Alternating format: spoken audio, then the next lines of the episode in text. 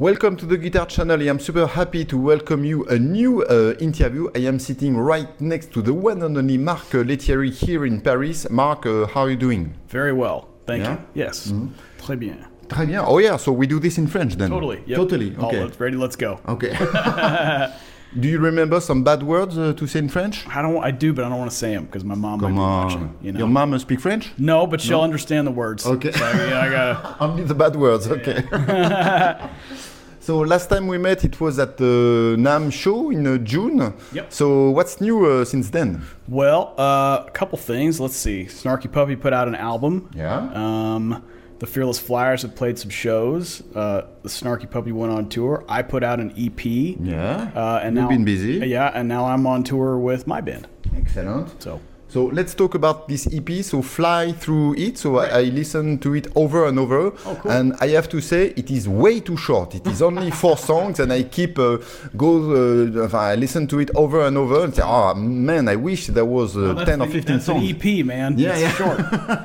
yeah. So uh, what was the idea behind well, the, the EP? I had a I had a lot of these um, kind of mellow uh, solo guitar pieces that I had just collected over the years of writing, um, and just wanted to take a couple of them, flesh them out for a full band, you know, trio, Yeah. um, and then just go in the afternoon and record them. Okay. And, uh, and that's basically what we did. So, Okay. yeah, it was it was simple. We did it. But the the whole record in a couple hours. Okay. Um, but I think it kind of encompasses a different kind of mood in my writing and, and um, sort of seasonal. Kind of feels like the fall. You Yeah, know? yeah. Uh, but I just I don't know. I just thought it'd be fun. So I guess maybe we'll do a couple more because it was so easy to do. yeah. You know. Yeah. the result is awesome. The sound is great. I mean, was it uh, recorded live? Everybody in the same room because it sounds like that. Yeah, yeah, live, no overdubs. The amps were all in the same room with the drums, uh, and that was all on purpose. I, I wanted it to feel open. I wanted to hear the room and the mic bleed and the noise and Okay. just kind of the organic nature of, of it. I, I think the songs deserved that kind of treatment. So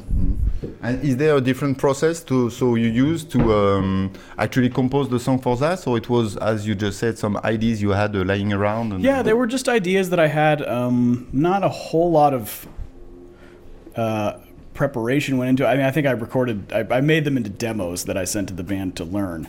Um, but you know, some of them were written like sitting on the edge of my bed in a hotel somewhere. Okay. and, and just decide, well, this was nice. You know, I'll, I'll turn this into something. And um, in fact, I think uh, quite a few of the songs were written in hotel rooms. To come to think of it, yeah. Mm-hmm. So, yeah. Okay. What did you use uh, for the um, guitar sounds? Uh, I played my PRS Fiore Yeah. on everything except Okay. one tune. Uh, the, that one was played on a Bacci Oh, yeah. Leonardo baritone guitar. Uh, the amps were a Fender Princeton and a Pure 64 Mean Street that we recorded in stereo at the same time. Okay. Um, and then pedals, I didn't really use a lot. I mean, there was some reverb uh, from Matisse Electronic. I think there was some delay from Matisse Electronic. I used a what was the name of the company? Oh shoot, um, the pedal is called oh Origin Effects. The Magma. Oh, yeah. Oh, yeah. really cool. They had this pedal called the Magma, which was like a vibrato pedal, which I used. Uh, and then I used some chorus from I think it was from a line 6 and that was pretty much it. There's no distortion or Mm-hmm. Yeah. anything on any of the tunes. And what about the the slapback? Is that the reverb you're talking about? because we have that a lot in, in the record, or was it just Um, that the sound of the of the room? del- I think that was one of the delay pedals. Yeah. I think that was my TC Electronic delay that I just set for a slap sound, Mm. or it might have been. Oh shoot, it might have been an MXR carbon copy. I don't remember. It was. Okay. it was like I didn't think because there there wasn't a lot of uh, advanced effects on the tracks. I just sort of found a sound. This is cool. Hey, let's roll tape and go. You know. Mm. Okay. So. And so it was either the take was good or you re, Yeah, we just do everything. another one. Yeah, we did a couple takes of each song and then Okay. just picked the best one and moved on to the next one. Yeah. Sounds really easy. It was easy. Yeah. we all got home, you know, before the sun went down, I think. Okay. Almost. Okay. Yeah. So that's why I am even more frustrated that it's not uh, more than four I know, songs. I'm sorry. I should have booked two days. Next time. Yeah. How do you go uh, to from a very intimate kind of music with uh, just a, a trio like that to a, a full band with a snarky puppy? Do you have to adjust, or is that second nature to Um, you now? I think it's second nature. I, my my job in any ensemble is just to support the music and support the composition and, and play what needs to be played so that the song gets Mm-hmm. across. You know, Um, with Snarky Puppy, I have a very specific role. I, within a big band. Um, with this band, I have a specific role too. I mean, sort of more, uh, somewhat of a leadership role, I guess. Um, but at the same time, it can't really be a free for all, and it can't really sound like one guy in a backing band. Right? Yeah, yeah. It- it- this band sounds like a band, and that's kind of what I think make Wes. He's behind the camera. He's enjoying this interview. Uh, but yeah, that's that's the whole point. I think that's why the audience picks up on it because.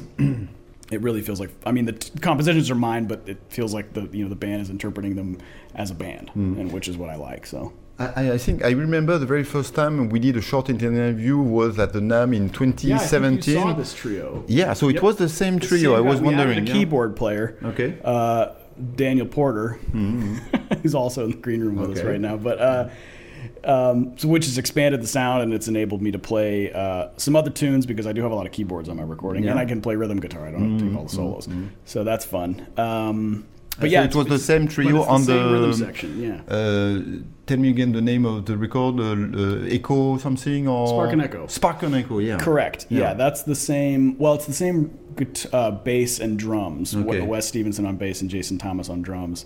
Um, they've pretty much been my steady rhythm section for the Mm-hmm. last oh gosh since 2011 I think since the very first album. Yeah, and now you have to be super careful about what you say because they are on the other Oh, side of the camera, so you, you're not afraid. I'll say whatever I want. we got two gigs left. They're not going anywhere. Wes doesn't know how to get to Charles de Gaulle, so okay. so he's your prisoner anyway. he's so, stuck. uh, yeah, he's stuck. yeah. So, but it's been fun. We, we've we've toured quite a bit together, and and uh, this has been a great run. We're having a lot of fun. Uh, tell me a little bit more about uh, your Fiore guitar. If I'm not mistaken, uh, Simon McBride, who is now replacing uh, Steve Morse in Deep Purple, is playing one of your guitars, right? one on- yeah, he's got one uh, on the road with him, and he's sounding amazing. I've seen some of the clips. It's it's really cool. I mean, he's such a great player, but it's also great to just hear those like iconic riffs played on that guitar. Yeah, yeah. It's pretty pretty surreal. So thank you, Simon. For, Do you recognize your guitar? I do. Yeah. Oh, wow. I see it every now. You know, I saw it on the the um, the Rock and Roll Hall of Fame induction. Uh, Errol Cooney was playing one with Lionel Richie. Um, so I see. Yeah, I see them on. You know, people people are playing them out, and that was kind of the point of the guitar. And that I wanted to design a, a signature model that was my thing, but also could be a lot of other people's favorite guitar. You know, um, and I think we achieved that. I happen to be wearing the the sweatshirt too. Ah, very cool. It's a very Awesome. comfortable sweatshirt. Yeah. And you have to talk uh, after that to Guillaume from Look at Audio that you just saw downstairs because he actually bought uh, one of it too. Oh, Yeah. great. Yeah. Thanks, Guillaume. well, I hope he likes it. Yeah, definitely. And I tried it when I went uh, to his studio in, in Brittany, and uh, excellent, uh, excellent guitar. So Thanks well, well much. done. Thank you. Uh, what's next uh, for you for the rest of the year for 2023? Well, uh, not much, to be honest. Yeah. it's vacation, vacation A little bit, yeah. It's Yeah. been a very busy fall, and so I am taking a little vacation. And then uh, the Mark Lettieri Group has just two shows in December, but they're both local to the Texas area. Yeah. Okay. Um, and then that's pretty much it. I, I think we we start a tour in January in the United States, uh, in California for a minute, and then um, the spring is kind of shaping up. Not really sure what we're doing. I know Snarky Puppy has a lot of shows that are going to be announced, so I'll probably participate in those. And um, I think I imagine the the Lettieri Group will be back in Europe at some point next year. I just don't know when. Okay. Do you have a different uh, reception to your music when you are playing here in Europe compared to what's going on uh, in the US? Hmm, It depends where we are. Okay. Uh, European audiences are very special because they really engage with the music. They listen, they participate. Uh, you know, we can we can play gigs at venues where they don't have a football game going on in the background while, while we're trying to play. Uh, but you know, really, we we've found an audience in the United States that treats us the exact same way. They come, they support, they really like the music. They know you know, they know each player's style. They know you know how to they clap after solos and things like that. So we've kind of cultivated uh, the same type of crowd, kind of no matter where we go in the world. So we're, we're very thankful that we can we get that reception wherever we are. Yeah. And going back to the gear uh, subject, uh, is it difficult to get your sound uh, night after night? Do you have some specific uh, secret uh, that you know that it's going to work every time? That is your your fail-safe uh, solution? Um, I don't have a secret. I, I generally favor 6L6 based tube amps that Okay. can be run loud and clean, and then I build my overdrive signal with pedals. Okay. Um, so I'm, I'm constantly, you know, tweaking gain levels and things. I think lately I've noticed on this tour I've started using less gain than I, I used to. I think it actually makes the sound sound a little bigger, um, kind of cuts down on maybe some unwanted feedback or something. But um, I like to stack pedals, Okay. which sometimes can get kind of noisy if you have a lot of gain going. So I'm learning to kind of live with a little less gain in favor of maybe a slightly better sound.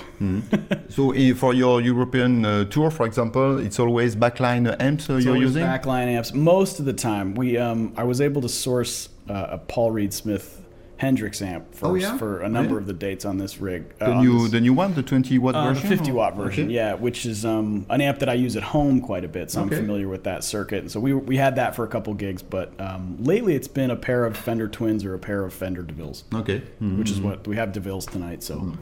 Be, I'll be down there dialing in the sounds. Excellent. And what are the um, drive pedal you love to, to stack? Well, I'm using my uh, J Rockett Melody Overdrive, which Oh, yeah? is the signature pedal I did with them, uh, which kind of goes everywhere with me at this point. And then I have a higher gain J Rockett pedal called the HRM, and I stack those two together for Okay, like a big nice. lead sound. Yeah. So, and then the rest of the board, um, I guess we'll probably go take a look at it. But Yeah, sure. uh, there's a TC Electronics Plethora Yeah. X5, which I use for multi effects, reverbs, delays. Um, And everything is in front of the amp? Everything is right in front of the amp. No Okay. effects loops. Yeah. So you got to be careful, you know, with gain and how much delays you choose them. Yeah. But but generally, like I was saying, the amps that I use uh, can stay clean at high yeah. volumes, so I don't really worry too much about the spillover. Okay. Yeah. As a word of conclusion, what would be the word of uh, wisdom you would like to share with the guitar player uh, watching this? Oh man. you sure have some lots, a lot of wisdom to share, no? Always listen to the drummer. Okay. Yeah, and uh, you know, I don't know. Listen to your bandmates. That's what I'll say. Not well, not their opinions, just their musical. Uh, you flip it You around. said something. Uh, oh, oh, say hi, guys. They just sit back here and eat yeah. Lie to you. They just eat meat and cheese all day long. Drink a French wine and uh, okay. French wine, eat meat and cheese. Okay. So there it is. Yeah, listen to your bandmates. Excellent. Mark, thank you very much for your time, and hopefully we'll be able to do some uh, short uh, video clip during the, the Yeah, we'll, we'll grab some tones and, and uh, make some noise, man. It'd be great. Right. Thanks. Cool. Bye bye. Bye bye.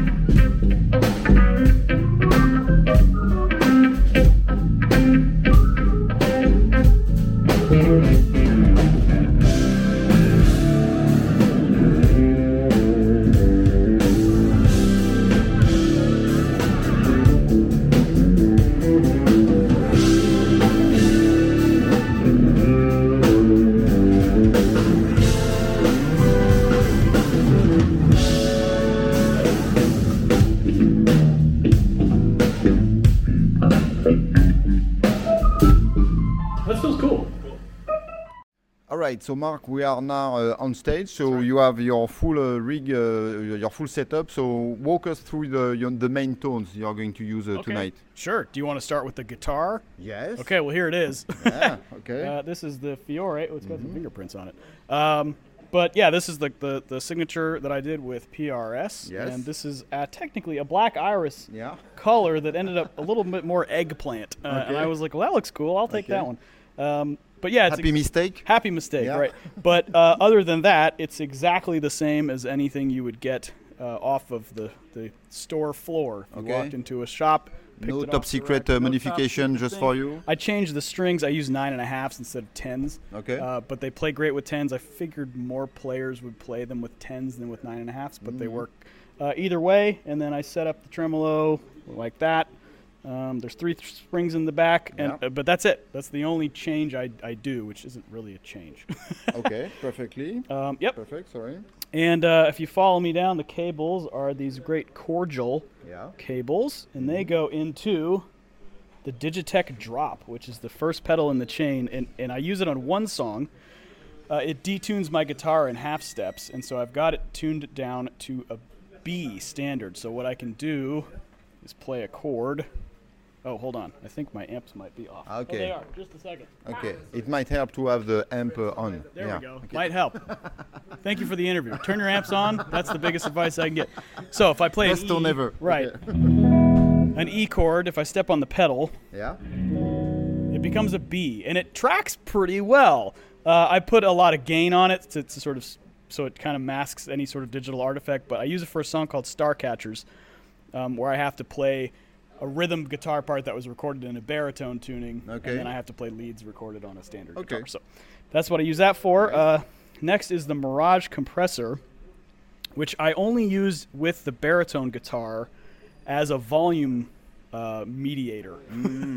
To balance between the six. Right, uh, because the baritones just by nature are much louder because they Yeah. have the bigger strings, and, and uh, so in order to uh, not drive the sound guy crazy or my bandmates crazy, I step on the compressor, which just brings the volume down a little bit. Okay. Um, but I do use the compressor side to give it a little bit of gain, you know, sustain uh, to make up for the lack of volume there, uh, and it just keeps the the stage sound even okay. right? So uh, from there, we go to the Monterey by Keeley Effects, which I'm using for a fuzz sound um, and a rotary speaker sound. So Okay. the rotary sound, I'll show you that.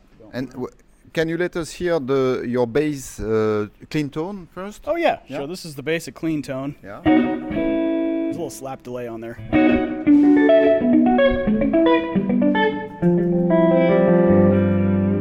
Okay. So, and I'm running these two Fender uh, DeVille amps at the same time. So it's Okay. nice, big, fat, clean tone. And then yeah, so here's here's that like kind of organ sound. Sounds like this.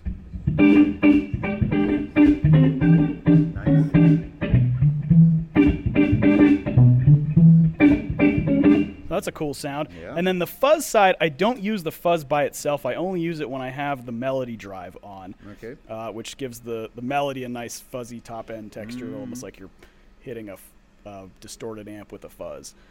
Um, so from the Monterey, it goes to the Octava, Yeah. which is a Pigtronix product that's basically a, a very heavy fuzzed out octave up effect. All right.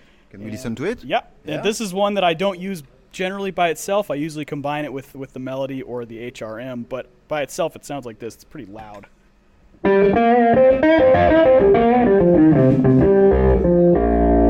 So if I were to go, it's a loud pedal. Yeah. Um, it is a loud pedal. I can. Uh, Yeah, so I use it as yeah. like a boost, basically. Um, here's the melody, uh, which is the next drive in the chain.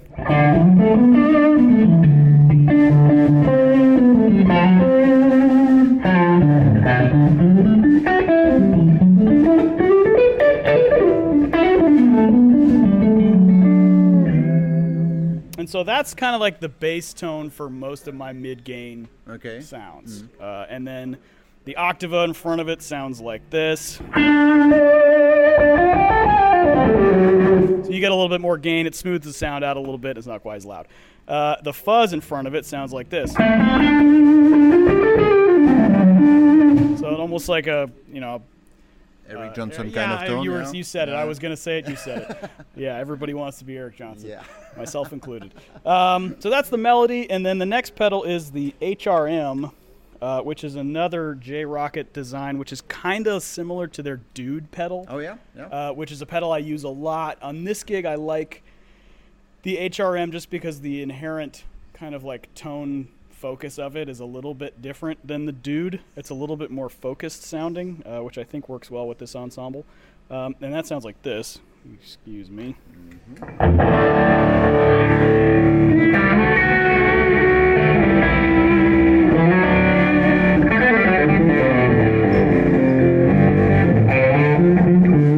So it's a pretty heavy, stout overdrive, and then if you stack the melody on top of it,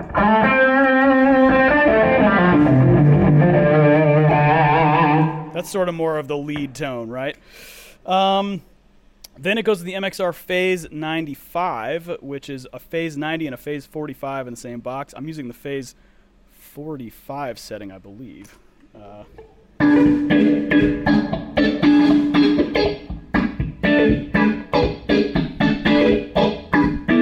right? Very cool. And then we have the Plethora X5 by TC Electronics, which is a pretty neat unit. Um, it's got these five slots that you can bring in a whole bunch of their different uh, effects into.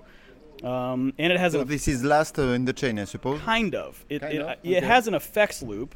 So if you notice, um, I'm actually running the gain pedals into the effects loop Ah, of this okay. thing. So basically, So you can play around the order or the Right, effect. So, and, yep. uh, So the octaver is technically first before the gain, and then the gain pedals go in between, and then we have the chorus, we have uh, a slap delay, we have a long delay, and we have a reverb. So Okay. um, yeah, the octave is pretty cool. It's kind of this sound. Right. nice. Uh, the chorus is nice. And then our little slap delay, which is I was kind of messing around with earlier. And then the long delay I think is a quarter note and a dotted eighth. So let's see. Uh, yeah, you can kind of hear them bouncing between the two amps a little bit. So if I really want a ton of delay, I'll just put them all on. And then the verb is set for a, uh, I think it's a hall reverb.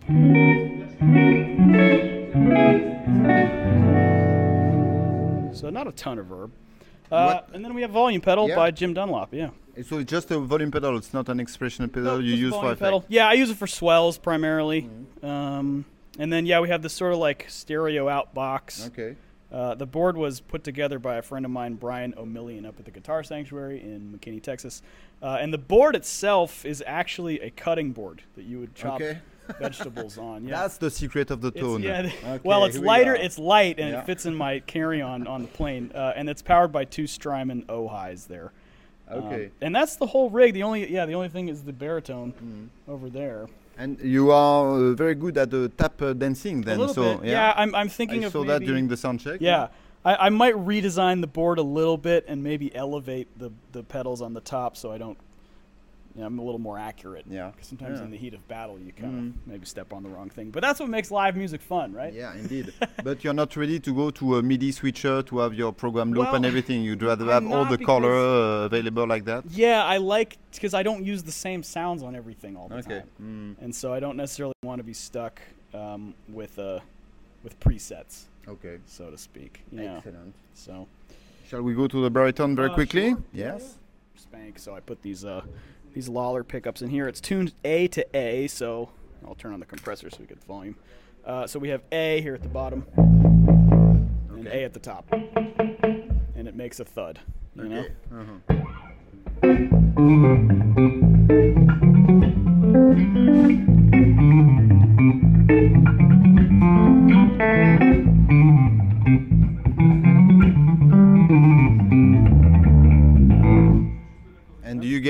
Fight with your bass uh, player to uh, who is going uh, to No, be the loudest in the bass uh, no, no, section? no. Uh, he plays the bass lines and I play the guitar lines. So Okay. we we play a lot of unison stuff. Yeah.